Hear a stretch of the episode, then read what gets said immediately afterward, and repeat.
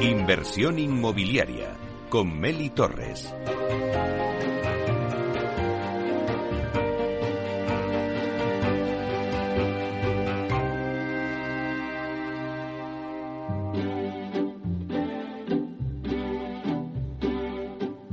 Inversión inmobiliaria.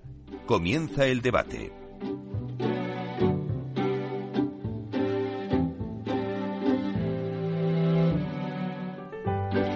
Pues esta sintonía que escuchamos nos anuncia el tiempo del debate y hoy, como os decía en la introducción, hablamos de sostenibilidad. Nos preguntamos, ¿está el sector inmobiliario comprometido con la sostenibilidad? Bueno, pues por poner un poquito en situación al oyente, deciros que actualmente todo lo relacionado con la eficiencia energética cobra más sentido, especialmente si el ahorro energético significa también una disminución de nuestras dependencias de combustibles fósiles. Esto unido a otros factores como la sensibilización con el cambio climático, los compromisos para alcanzar los objetivos europeos y mundiales 2030 y 2050, que es el compromiso de lograr una disminución en la emisión de gases de efecto invernadero, con el foco también situado en los ODS de Naciones Unidas y los objetivos del Acuerdo de París de mantener el incremento de temperatura media en el planeta por debajo de los 2 grados respecto a los niveles preindustriales, tomando como referencia eh, bueno, las del año 1990, nos deja claro la importancia de la sostenibilidad como un objetivo a buscar hoy en día en todas las áreas de nuestra sociedad y más en concreto en el sector de la construcción y el desarrollo inmobiliario, que es el responsable de más de casi el 37% de las emisiones mundiales, cuando no es más de un aproximado 10% en el PIB mundial. Bueno, pues eh, hay muchas voces que dicen que el sector sí que está comprometido, otras dicen que no, pero bueno, lo cierto es que cada vez el sector inmobiliario pues parece que está dando más pasos a ese compromiso con la sostenibilidad. Eh, estos pasos pues hace que, queramos tener un parque inmobiliario eficiente y nos preguntamos, ¿pero qué es un parque inmobiliario eficiente? Bueno, pues son edificios con menor demanda de energía y uso de energías renovables y también más respetuoso con el medio ambiente. Muchas de las empresas ya cuentan con planes estratégicos en los que se prima todos estos aspectos y además empiezan a registrar su huella de carbono. Y entre los planes de las compañías, pues está claro que, que lo que quieren es mitigar y compensar su huella de carbono. También está por delante otro de los retos que vamos a hablar en el debate, que es el reto de la circularidad y la gestión de residuos. Pero bueno, yo creo que mejor, ¿quién mejor para contarnos todas estas preguntas que nos estamos haciendo? Pues los expertos que tengo hoy en mi mesa eh, de debate en inversión inmobiliaria en Capital Radio, aquí en directo desde los estudios y que os voy a dar paso a presentarles. Eh, bueno, pues tengo conmigo a Vicente García Barrés, que es director general de Grato. Buenos días, Vicente. Buenos días, Meli, y muchas gracias de nuevo por la invitación. Bueno, yo creo que vosotros como, como fabricantes tenéis mucho que decir eh, ahora en este era de la sostenibilidad que estamos viviendo en el sector inmobiliario. Así que muchísimas gracias por estar en esta mesa. Gracias a ti. Bueno, también tenemos con nosotros a Mark Bassani, que es consejero delegado de Eco Intelligent Group, que es una consultora especializada en economía circular aplicada, y luego también es Product Manager del grupo Construcia. Buenos días, Mark. Buenos días, encantado de estar aquí con vosotros y compartir todas las reflexiones que dejaremos sobre la mesa y, con todo el público que nos está escuchando. Un placer. Claro que sí. Bueno, es importante que también en esta mesa pues estuviera, eh, bueno, pues la constructora, ¿no? Para también eh, en esa economía circular que estamos hablando va a ser importante el tema de los residuos. Bueno, también nos sigue Fernando Magro, que es Technical Manager de All Iron Real Estate. Buenos días, Fernando. ¿Qué tal, Meli? Buenos días. Eh, bueno, encantado de estar con con, con este, estos magníficos contertulios y, y, bastante más expertos, yo creo que, que, lo que podamos aportar. Eh, desde nuestro punto de vista de las promotoras, eh, encuentra Marc eh, muy eh, focalizado y fuerte el tema de las constructoras y en el ciclo de, de, de, bueno, del carbono y de los materiales, que es fundamental por toda la emisión de residuos que luego comentaremos. Y, y bueno, pues gracias también a, los oyentes, esperemos hacerlo ameno. claro que sí. Bueno, también tenemos con nosotros a César Frías, que es socio director del estudio de arquitectura Morph Studio. Buenos días, César. Buenos días. No podía faltar en esta mesa eh, los arquitectos. Claro, no, no, no. Y además, eh, yo estoy muy contento de estar aquí porque eh, soy tan pesado con esto en la oficina que ya la gente me pone caritas. Entonces, estar en otro foro, pues, pues mejor. bueno, pues seguro que nos tienes que aportar muchas cosas.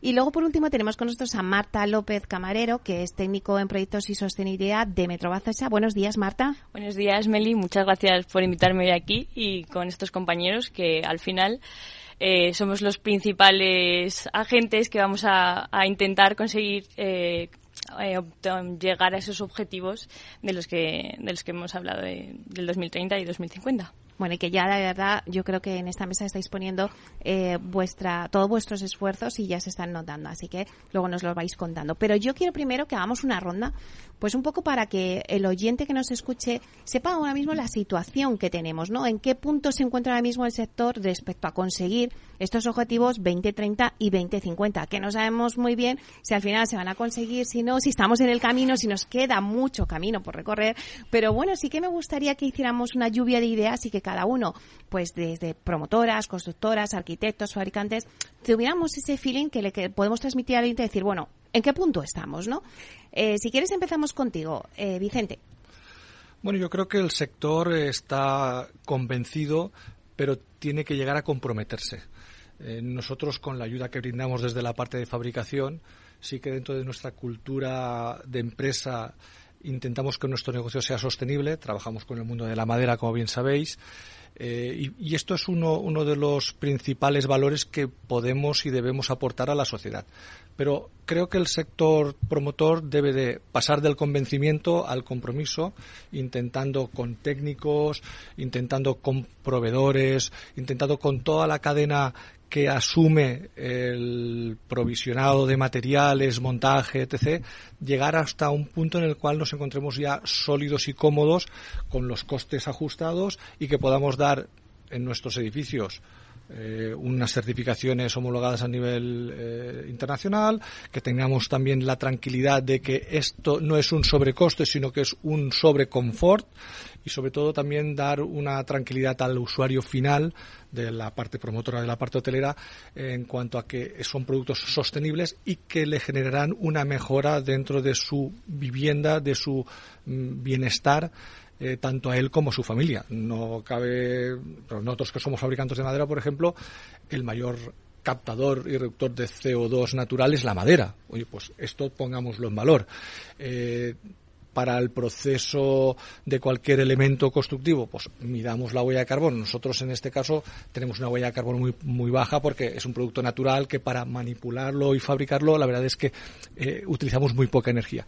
Pero yo creo que ya no es un tema de empresarial, sino de conciencia social, lo que tenemos que ir ya aceptando que la sociedad lo reclama y nosotros, humildemente, como proveedores y fabricantes de, del mundo empresarial, intentamos estar a la altura de las circunstancias. O sea, que falta compromiso. Marc, ¿cuál sería tu opinión?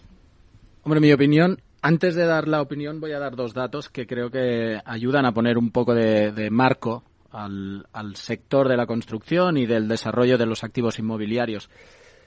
El primero que me gustaría mm, básicamente exponer es cuántos metros cuadrados construidos tenemos en el mundo de techo para las viviendas, para cualquier actividad vinculada en un espacio, digamos, cerrado, un espacio construido. ¿Y cuánto construimos cada año? ¿No? Entonces, estamos hablando de más de 250.000 millones de metros cuadrados, que es una auténtica salvajada, y estamos hablando de prácticamente unos 5.500 millones cada año nuevo construido. Eso es como construir una ciudad de París cada semana en el mundo. Eso es, eh, imaginaros tener que construir una ciudad de París con madera cada semana. Sería imposible, no tendríamos suficientes bosques, ¿no? Pero eso es para levantar la conciencia de que cuando estamos hablando de una acción es por un motivo. Y es porque además nos hemos planteado la necesidad de respetar al planeta como uno de nuestros vectores de interés cuando actuamos a nivel profesional. Pues en ese sentido, lo que diría es que nos queda un largo recorrido por delante. Los objetivos 2030-2050 aún nos quedan lejos, pero hay una conciencia de acción y nuestra obligación está en que esa conciencia de acción tome un camino y posibilitar ese camino. Nosotros como constructores, al final, lo que hacemos es aprovechar y dinamizar eh, el ecosistema ¿no? de fabricantes, trabajar con equipos de arquitectura y, sobre todo, enlazar con promotores para posibilitar que ese cambio no dependa del dinero propiamente, sino situar otro foco de atención en indicadores de impacto ambiental. ¿no? Y ahí... Queda camino por recorrer. Un poco. bueno, Fernando.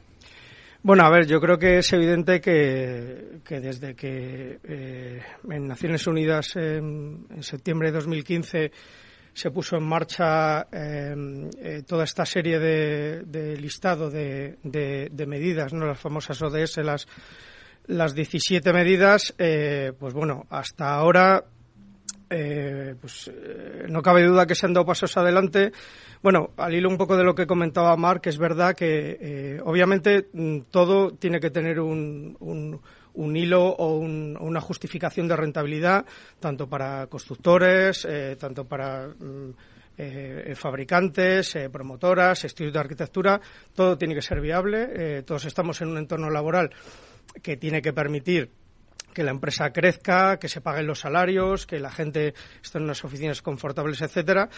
Pero sí que es verdad que eh, los cambios eh, un poco siempre han de producirse eh, quizás con un poquito de salto de fe. Si no lanzas, como decía Mark, el vector en una dirección y, derivas hacia ella y trabajas en ella, pues mm, probablemente ya no sé si nos vamos aquí a los mundos darwinianos. la prueba y error o la mejora o la adaptación al medio no la vamos a poder ver. O sea, es evidente que hay que avanzar no a lo loco y no a ver qué pasa, pero sí que es verdad que yo creo que necesitamos, eh, el sector necesita en general un empujón. Ahí hasta la Agenda 2030, eh, desde el 2015, eh, han pasado o van a pasar 15 años, estamos en 2023 y todavía nos estamos preguntando esto qué, va a pasar con ellos, si se va a desarrollar o no.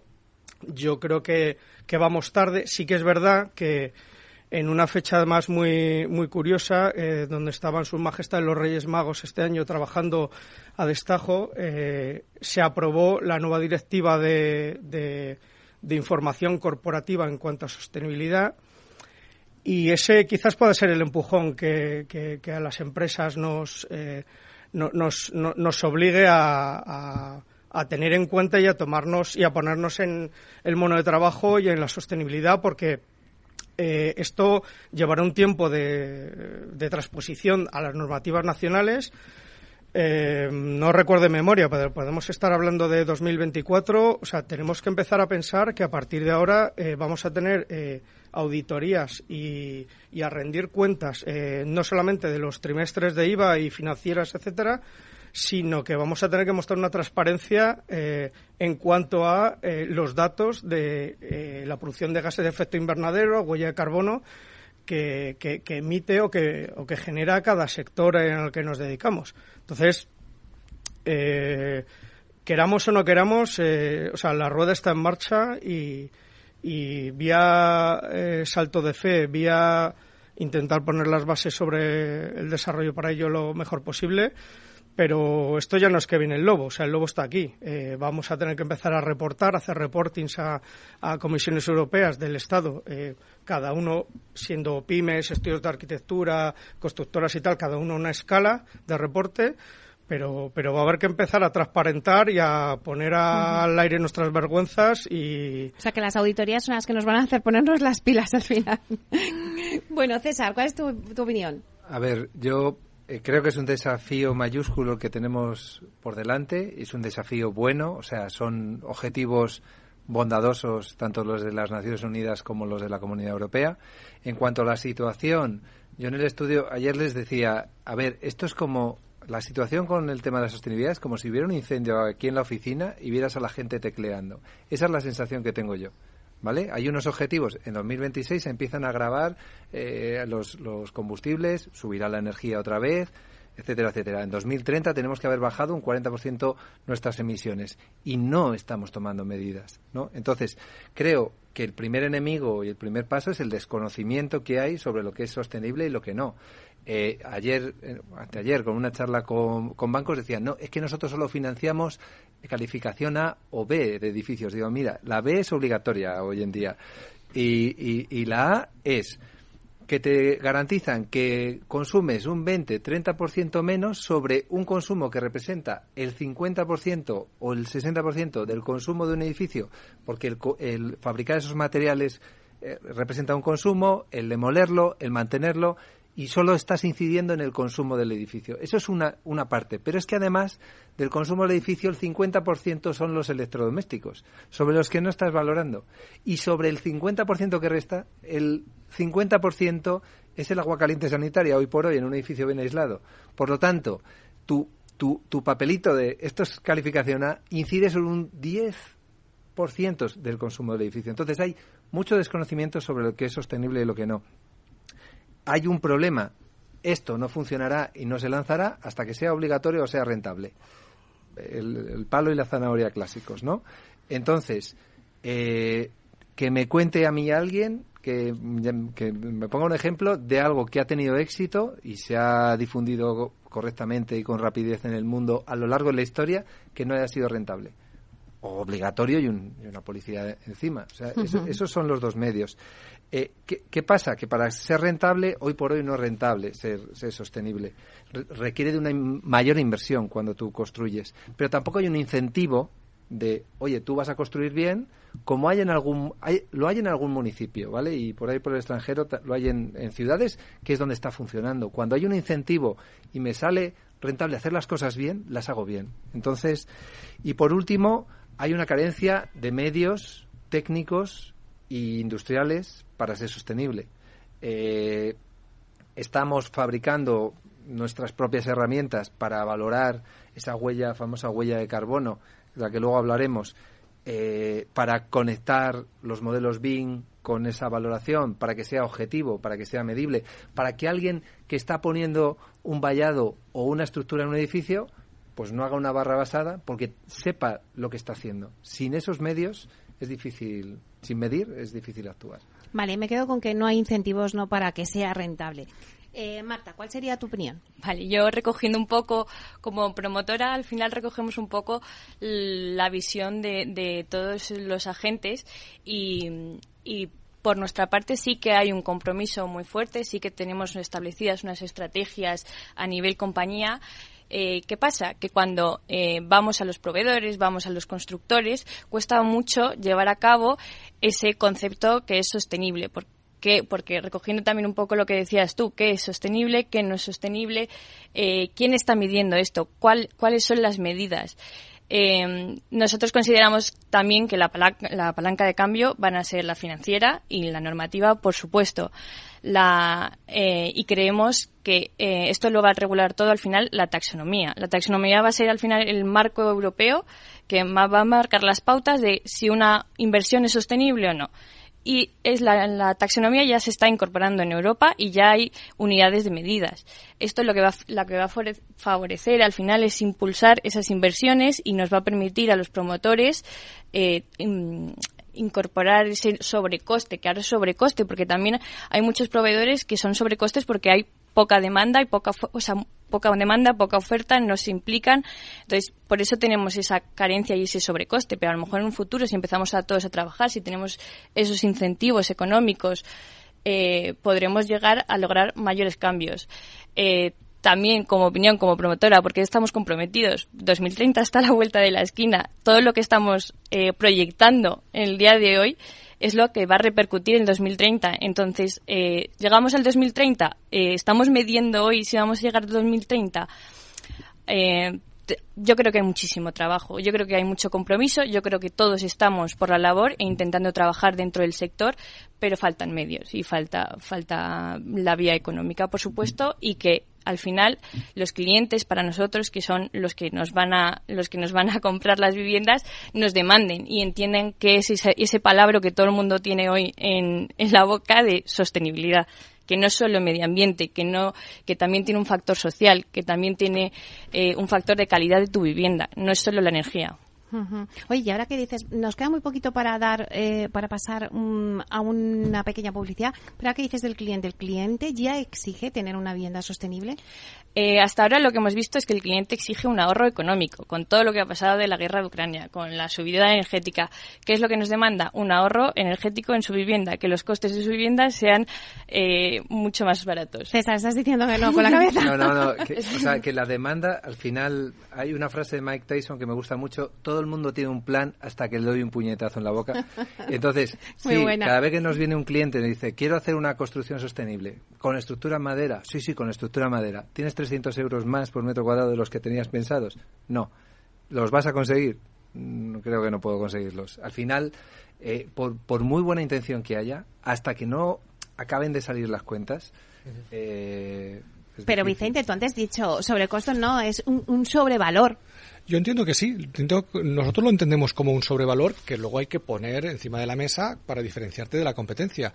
Pero por nuestros fabricados hablamos, ¿eh? y hablo como fabricante humildemente, entendemos de que no tiene por qué haber un sobrecoste. O sea, nosotros cuando estamos entregando producto FSC, PEF, tal, no tiene un coste adicional. Nuestra fabricación no tiene por qué ser más cara ni por qué tiene que tener un plus. Vale, pues cogemos un poquito de aire y ahora volvemos enseguida.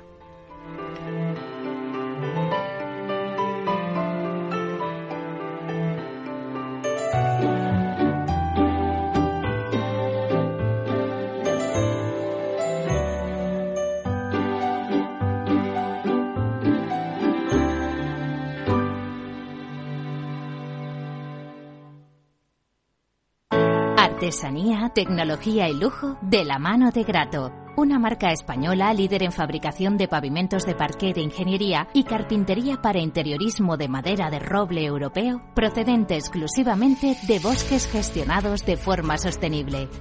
Grato te ofrece las mejores calidades para tus proyectos residenciales y hoteleros, fabricando tanto parqué de ingeniería como cocinas, puertas, armarios y muebles de baño con exclusivos diseños, siempre con trato directo de fábrica.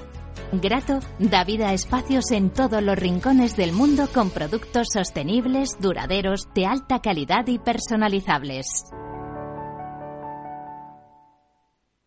Hey, asistente, busca cómo proteger mis ahorros de la inflación. Hay aproximadamente 19 millones de resultados. ¿Quieres que los lea? Buf, mejor que no. Puedes seguir buscando entre millones de contenidos, pero un asesoramiento de calidad solo te lo dará un especialista. En Renta 4 te ofrecemos un servicio de asesoramiento gratuito siempre que lo necesites. Entra en r4.com y descubre cómo te podemos ayudar. Renta 4 Banco. ¿Quieres más?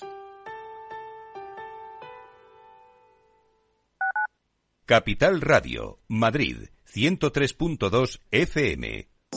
Horno La Santiaguesa. Somos pasteleros y eso nos gusta. Utilizamos materias primas que nos hacen disfrutar y elaboramos todos nuestros productos de forma artesanal, sin sucedáneos, ni margarinas ni grasas trans. Sabemos que las cosas buenas son importantes. Con el hashtag buscamos gente dulce. Horno La Santiaguesa, calle Mayor 73, teléfono 91 559 6214, www.pasteleriasanonofre.com.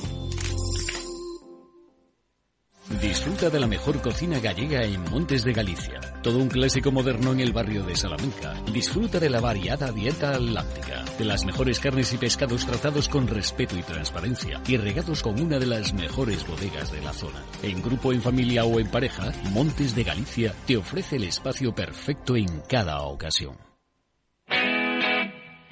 Todos los lunes de 11 a 12 de la mañana en Capital Radio tienes una cita con Rock and Talent un programa diferente que combina el talento con las canciones de rock más inspiradoras.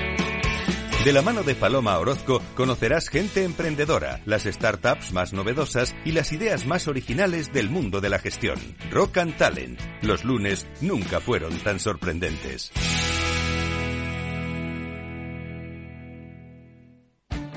Esto te estás perdiendo si no escuchas a Rocío Arbiza en Mercado Abierto. Eduardo Martínez, cofundador de la FinTech Tokio.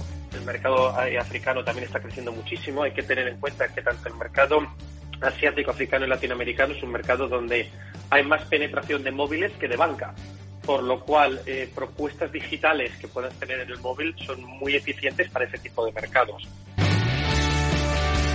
Mercado Abierto con Rocío Arbiza.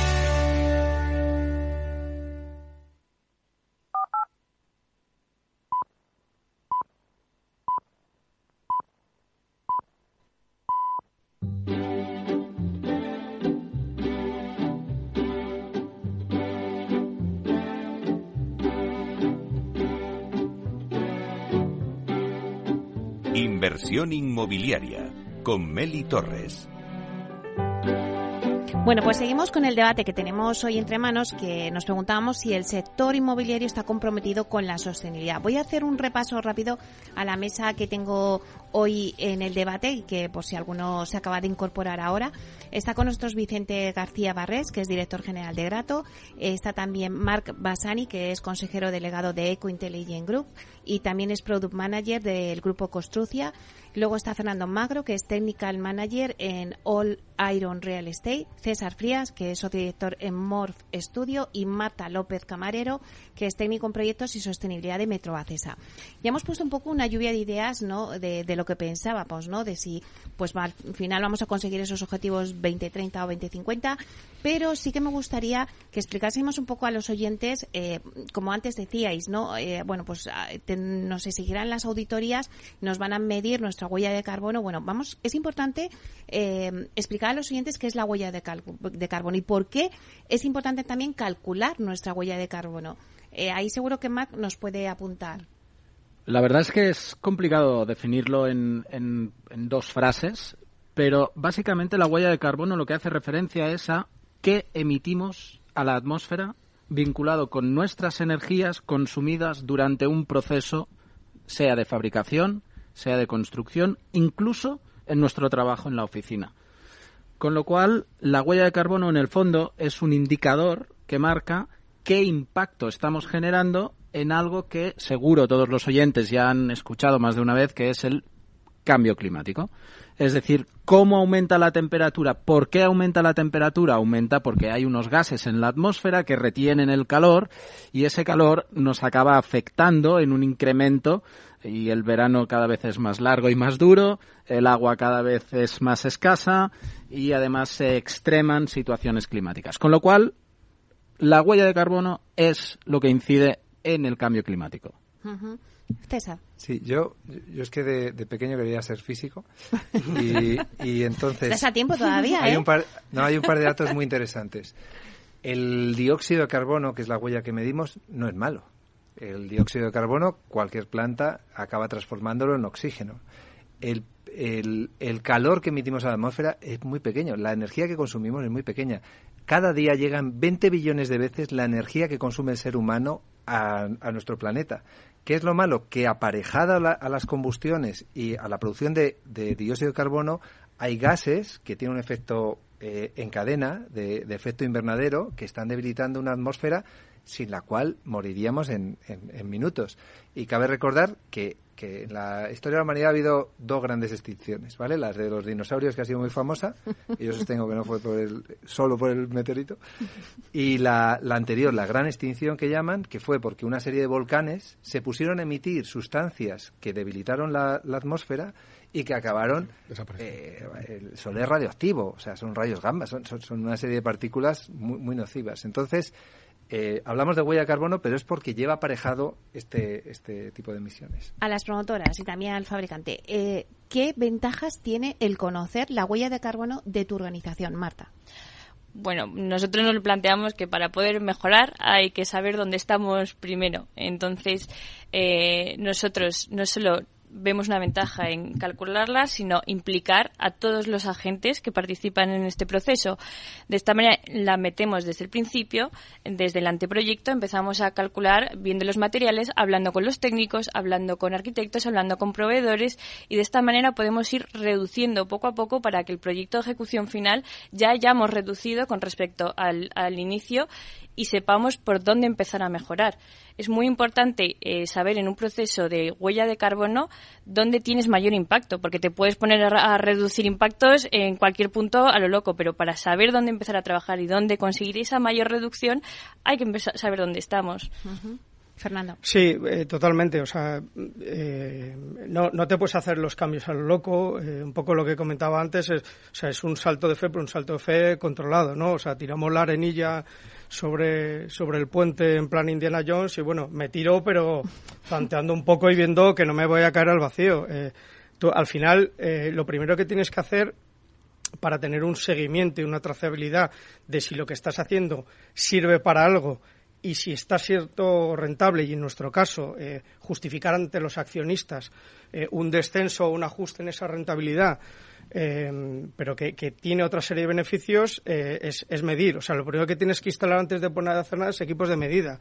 Es, caudalímetros, en el caso de consumos de agua, medidores de energía. O sea, porque, porque si no, ¿de dónde partes? ¿Cuál es tu foto de estado actual? Es fundamental tener una serie de variables eh, eh, que, bueno, que, tienen como referencia ese valor de, la, de, la, de las emisiones de gases de efecto invernadero eh, pues porque si no no puedes eh, no puedes ver eh, dónde estás progresando no puedes ver dónde has tocado la tecla si eso ha tenido mucho efecto o no. Algo que igual pensabas que iba a tener mucho efecto que ibas a poner un super reductor de caudal o, en todas las viviendas o en, todo, en todos los apartamentos y tal y luego resulta que están matando moscas a cañonazos te estás gastando el dinero que te están diciendo los accionistas oye que me dijiste un 12 y qué pasa que con tu Brian y tus cosas que esto se está quedando en un 10. No, al final lo que comentábamos. Es la realidad. Esto, esto tiene que ser viable. Primero, no van a tener que obligar palo y zanahoria. Y segundo, tiene que ser viable. O sea, si, si esto no es rentable, ninguna empresa va, va, va, va a implementar esto. Y entonces necesitamos, eh, necesitamos ese termómetro, esa máquina de rayos X, esa máquina de, de resonancia, de TAC, como lo queramos llamar, para sacar la foto de, de, de las tripas y de en verdad cómo está nuestra organización para a partir de ahí eh, tomar una serie de medidas y poder tener un, seguimiento y una trazabilidad y ver y sentirnos orgullosos, oye, pues mira, pues tomamos la decisión correcta, vamos más por aquí, aplicamos más medios por aquí, esto no es rentable o no tiene sentido porque no ahorra y no contamina tanto como creíamos, porque aquí el tema de la sostenibilidad, comentábamos un poco al principio, o sea, eh, o todo el mundo sabe pero, pero nadie tiene idea de, o sea, mm, no aprietes por la calle, no saques un, una alcachofa por la calle y te pongas a preguntar muy intensamente porque eh, mm, te pueden decir barbaridades. bueno, para eso sirve este programa, para que todo el mundo lo, lo sepa de lo que estamos hablando. Pero, Marc, me has pedido la palabra. Sí, básicamente quería poner un, un punto en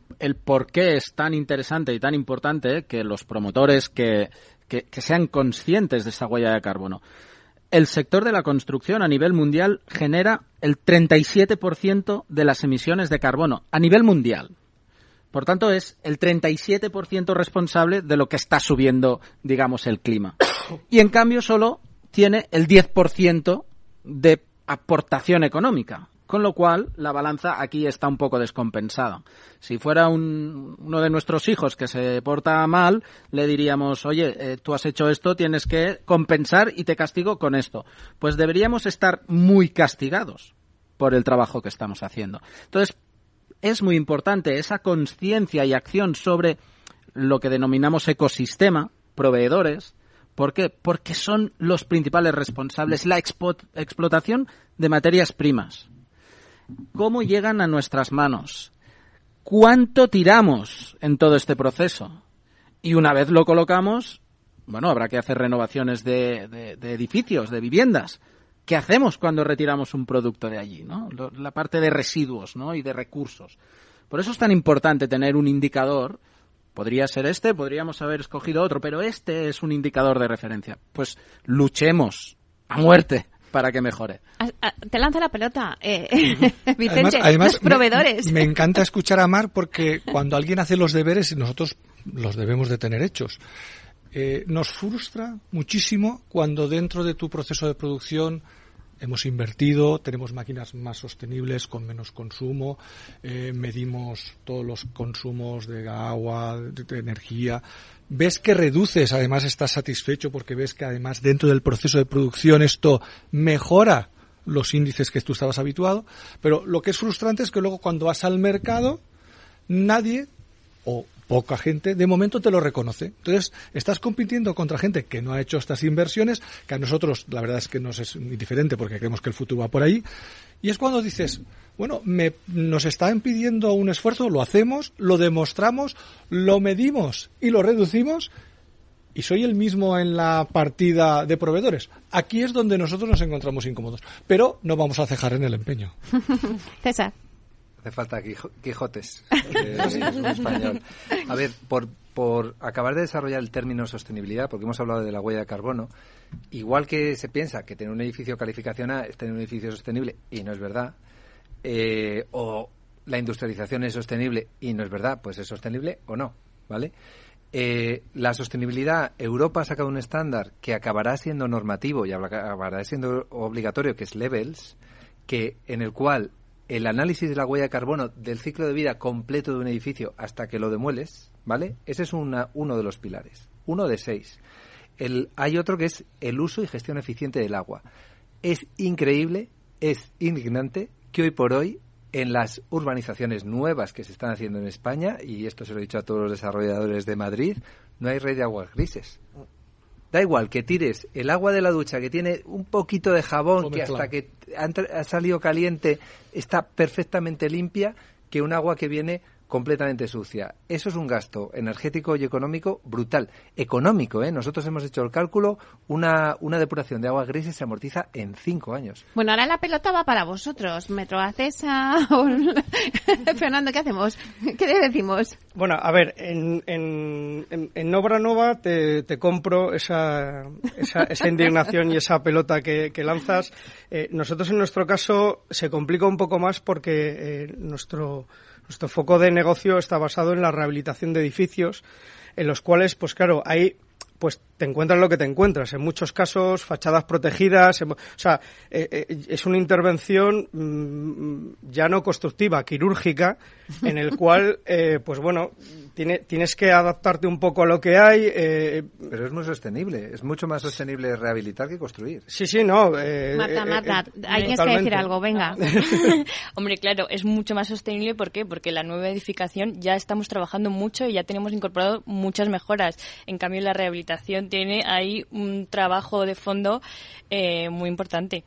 Claro, a ver, el tema de las aguas grises al que aludías, eh, bueno, claro, es complicado porque al final eh, son cuartos de instalaciones, son volúmenes que, que, en, un, en un master plano en el que puedes diseñar parcelas con una amplitud y con, y con unos con unos cuartos de instalaciones, etcétera, pues tienes mucha más libertad. El promotor te gruñirá porque dirá, esos metros los quiero para un fitness, un gimnasio o una pista de pádel. No déjame de poner aquí cajitas y depósitos, porque te lo, te lo decimos. Pero sí que es verdad que en el caso, por ejemplo, de la rehabilitación, o sea, yo hay muchos edificios en los que ni siquiera me puedo llegar a plantear porque es, eh, es, duplicar eh, circuitos, duplicar... Eh, eh, zonas de almacenamiento que muchas veces, aunque quieras, no puedes. O sea, eh, entonces es complicado. Depende, depende del sector dentro del inmobiliario. Eh, sí, pero yo me gustaría romper una lanza por el cambio de usos y el cambio de visión sobre cómo estamos diseñando y cómo visualiza la administración los espacios construidos actuales para ayudar a la reconversión de usos de esos espacios.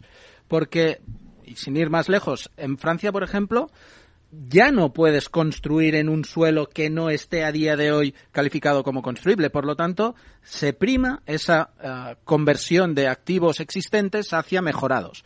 Aquí, cuando tenemos un edificio con tres plantas de parking, hombre, si vamos a promover una movilidad sostenible con menos cantidad de coches, que no es que la promovamos, es que ya es una realidad, ¿para qué necesitamos esos espacios? Reconvirtámoslo o en una promoción que se está desarrollando, ¿por qué tenemos que justificar, no sé, una plaza cada 100 metros cuadrados? Es que hay absurdideces de ese tipo que es como el pez que se muerde la gola, que hay que romperlo en algún momento. Claro, pero a, que tú habrías hecho ese cuarto si no te computara y te permitieran, yo qué sé, hacer un bajo cubierta que compensara esa inversión. Entonces, hasta que no haya este, esta serie de incentivos, que las hay muy puntualmente en España, no avanzaremos. Eh, estaba comentando dos patitas, agua, energía, eh, CO, está la resiliencia, que tu activo tenga flexibilidad de usos, es decir, ese garaje que no uso, coño, vamos a utilizarlo de almacenes, que a lo mejor ahora mismo hay mucha demanda por Amazon de almacenes en el centro de la ciudad, démosle ese segundo uso. Ahí también tiene que ayudar la normativa. Está la gestión circular y los ciclos de vida de los, eh, de los de los edificios. La salud y el bienestar también es sostenible. El que vivas en un con materiales naturales en un ambiente saludable y sostenible, menos costes además y más calidad de vida. Y ojo, el, la rentabilidad, o sea, la sostenibilidad tiene costes del ciclo de vida. Tiene que salir positivo, porque es que si no, no va a funcionar jamás. Oye, hablemos también de, ese otro reto, ¿no? De la economía circular y la gestión de los recursos en, en, la edificación. ¿Por qué es urgente que el sector de la construcción haga una transacción hacia el modelo de economía circular? Marc, por ejemplo. Venga, cojo el testigo. Es urgente por la misma descompensación de la balanza que hablábamos antes en las emisiones de carbono. En el mundo, más del 40% de los residuos que se generan pertenecen al sector de la construcción. Y repito, solo, lo pongo también entrecomillado, aportamos un 10% al volumen económico mundial, con lo cual vuelve a estar descompensada esta balanza. ¿Y qué pasa? Que estamos sobreexplotando el planeta debemos considerar los ciclos que llamamos ciclos técnicos de los materiales y de los productos para que cuando los sacamos de un X emplazamiento lo recuperemos y podamos volver a tener un ciclo de uso. Por ejemplo, estábamos haciendo una reforma de una tienda mm, grande, significativa, mm, una marca H&M, las tenemos en las ciudades, más de 7.000 metros cuadrados de tienda, queremos comprar, ya no entro dentro del producto fashion and textile, ¿eh? que ahí hay todo otro mundo, pero ¿Qué eso pasa? es otro debate. Eso es otro debate, eso ya lo abriremos otro día. Pero ¿qué pasa con lo que vamos a sacar de esa tienda porque queremos renovar, queremos estar al día, queremos conectar con el cliente que entre en la tienda y se sienta cómodo, se sienta confortable? Pues entre otras cosas, en la tienda que reformamos sacamos más de 100 toneladas de vidrios, cristales, etcétera. Todo eso, en condiciones normales, se va a un vertedero. Es decir, hemos generado un material, pasados, vamos a poner ocho años y medio, que es más o menos el ciclo de vida del interior de una tienda, acaba en un vertedero. Y no se recupera. ¿Y coste? Con un coste muy alto. Coste. ¿Qué hicimos? Crear ecosistema. Palanca de cambio. Trabajar con un fabricante que aprovechó el 100% de esas toneladas y generó nuevos cristales que podemos utilizar en la tienda donde el 70% de la materia prima era recuperada. Con lo cual, ya esa balanza queda recompensada, resituada. Pues ese esfuerzo en un material y en una acción específica de una tienda H&M en Barcelona, tenemos que extenderla a todos los elementos. Vicente. Yo, por, por recoger el testigo de Marc, además tenemos un ejemplo súper reciente emblemático. Nosotros hemos tenido la suerte de hacer, eh, junto con una gran constructora, la reforma del Estadio Olímpico de Barcelona para un gran club de fútbol que se traslada allí a jugar mientras rehabilitan su, su edificio, su estadio. Bueno, pues uno de los condicionantes básicos del arquitecto fue que los productos que instalásemos, que hemos instalado más de 10.000 metros, se pudieran desmontar para reutilizar cuando el nuevo estadio esté ejecutado y poder trasladarlos. Por lo tanto, esa conciencia por la parte técnica y por la parte ejecutiva ya existe. Ahora, hay que llevarla al otro canal masivo del propietario privado, de las promotoras eh, al uso, pero creo que esto ya es un caldo de cultivo que ya está aquí, ya llegó.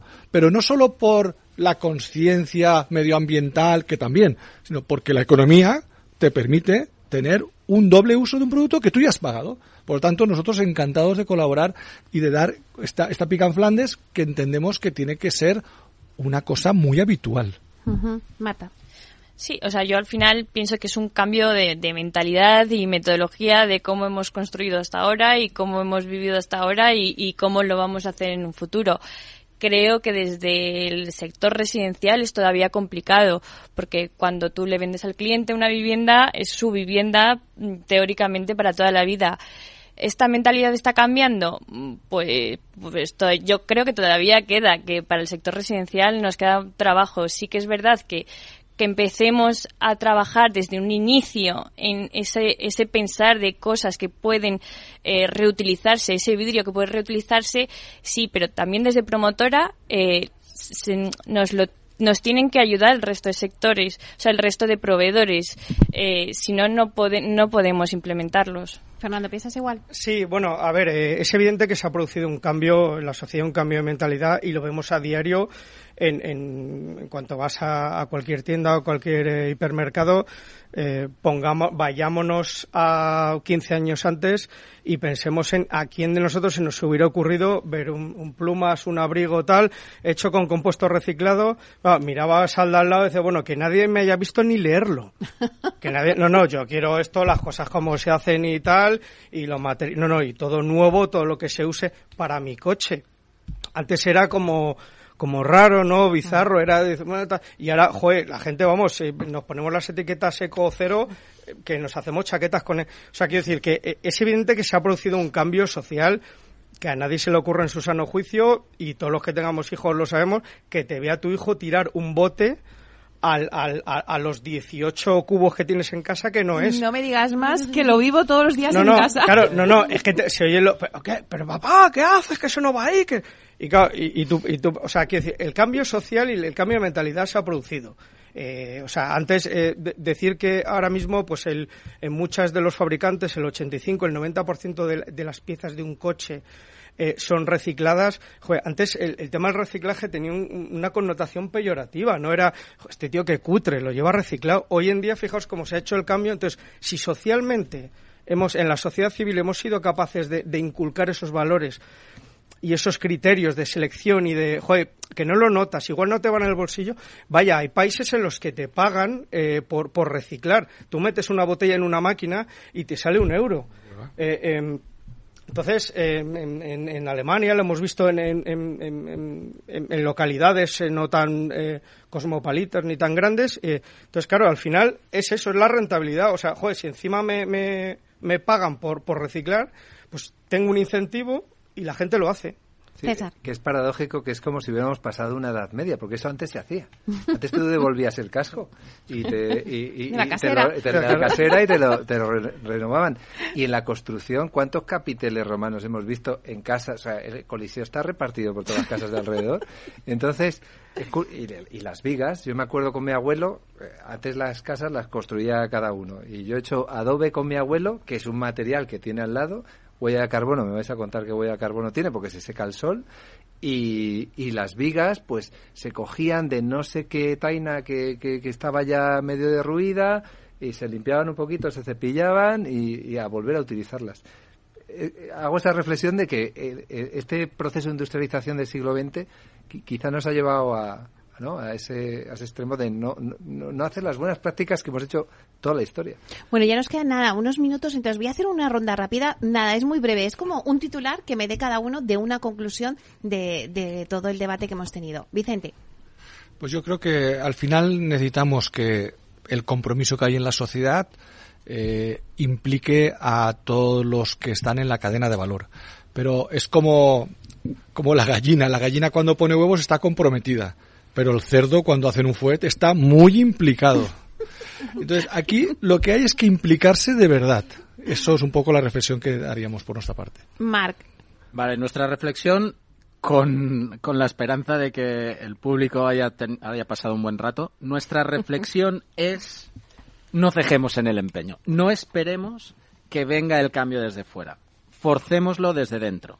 Solo así existirá una, una palanca de cambio. De otra manera no, no conseguiremos nada.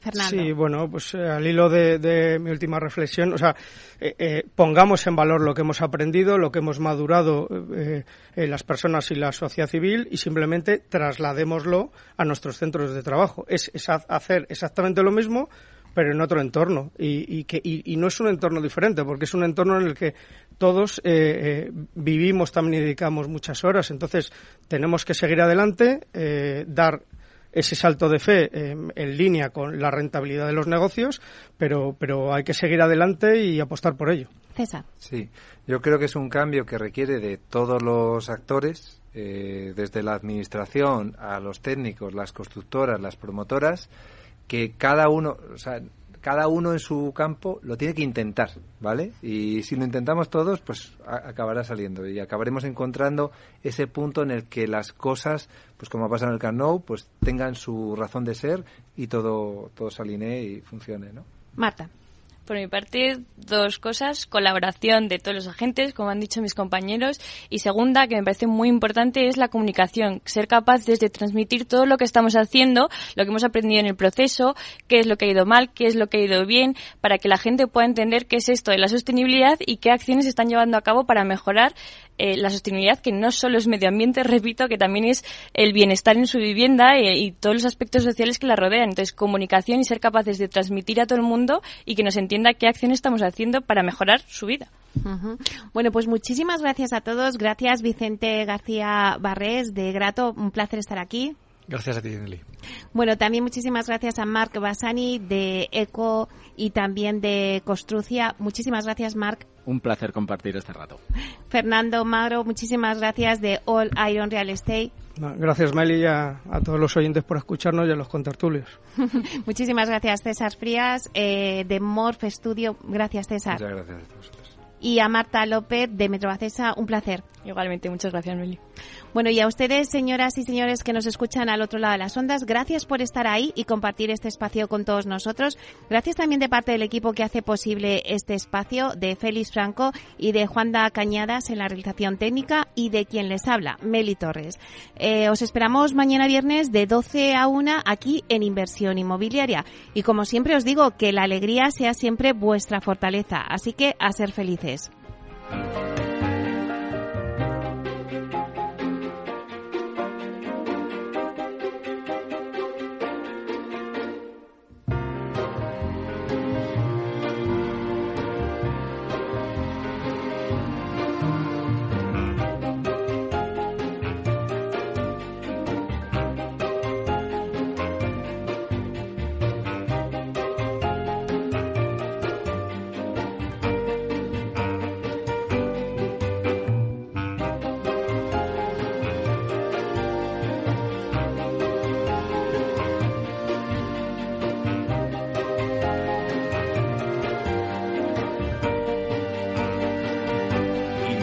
Inmobiliaria con Meli Torres. Ya no estamos en la era de la información, estamos en la era de la gestión de los datos y de la inteligencia artificial. El tratamiento inteligente de estos datos proporciona un valor enorme a las empresas en sus procesos de negocio. En Piper Lab ayudamos a nuestros clientes a tomar decisiones de negocio basadas en datos. Escúchanos todos los lunes en el espacio de Big Data de Capital, la Bolsa y la Vida. ¿Qué es ir más allá? Con Arval podrás llegar donde te propongas de la forma más sostenible y desplazarte como y cuando necesites con una oferta de renting sostenible, segura y conectada. Y preocuparte solo de conducir porque nosotros nos ocupamos del resto. Arval, la transición energética arranca aquí. Más información en arval.es. Capital Radio, Madrid, 103.2 FM. Gráficas Naciones. Más de 50 años de experiencia en el sector de las artes gráficas. Apostamos por la última tecnología tanto en impresión offset como en digital y gran formato. Realizamos todo tipo de impresión. Tarjetas de visita, folletos, libros, vinilos, decoración y montaje de stands. Más información en el 91 629 2145 o en gráficasnaciones.es. Disfruta de la mejor cocina gallega en Montes de Galicia. Todo un clásico moderno en el barrio de Salamanca. Disfruta de la variada dieta atlántica, de las mejores carnes y pescados tratados con respeto y transparencia y regados con una de las mejores bodegas de la zona. En grupo, en familia o en pareja, Montes de Galicia te ofrece el espacio perfecto en cada ocasión. Mesa y Descanso es el programa donde Mar Romero te acerca cada fin de semana los mejores productos, te invita a disfrutar de los buenos vinos de cada denominación de origen y a conocer restaurantes y lugares de ocio con un encanto especial. Mesa y Descanso, los domingos a las 13 horas, aquí en Capital Radio.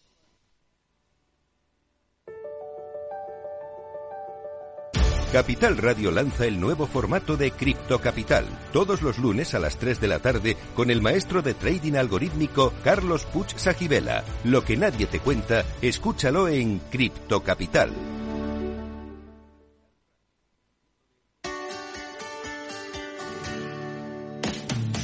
¿Te imaginas un programa de radio donde el talento es protagonista? Lo tienes en Capital Radio. Humanos en la Oficina, el programa más humano y divertido creado por el galardonado speaker internacional Miguel Ángel Pérez Laguna, todos los viernes a la una de la tarde.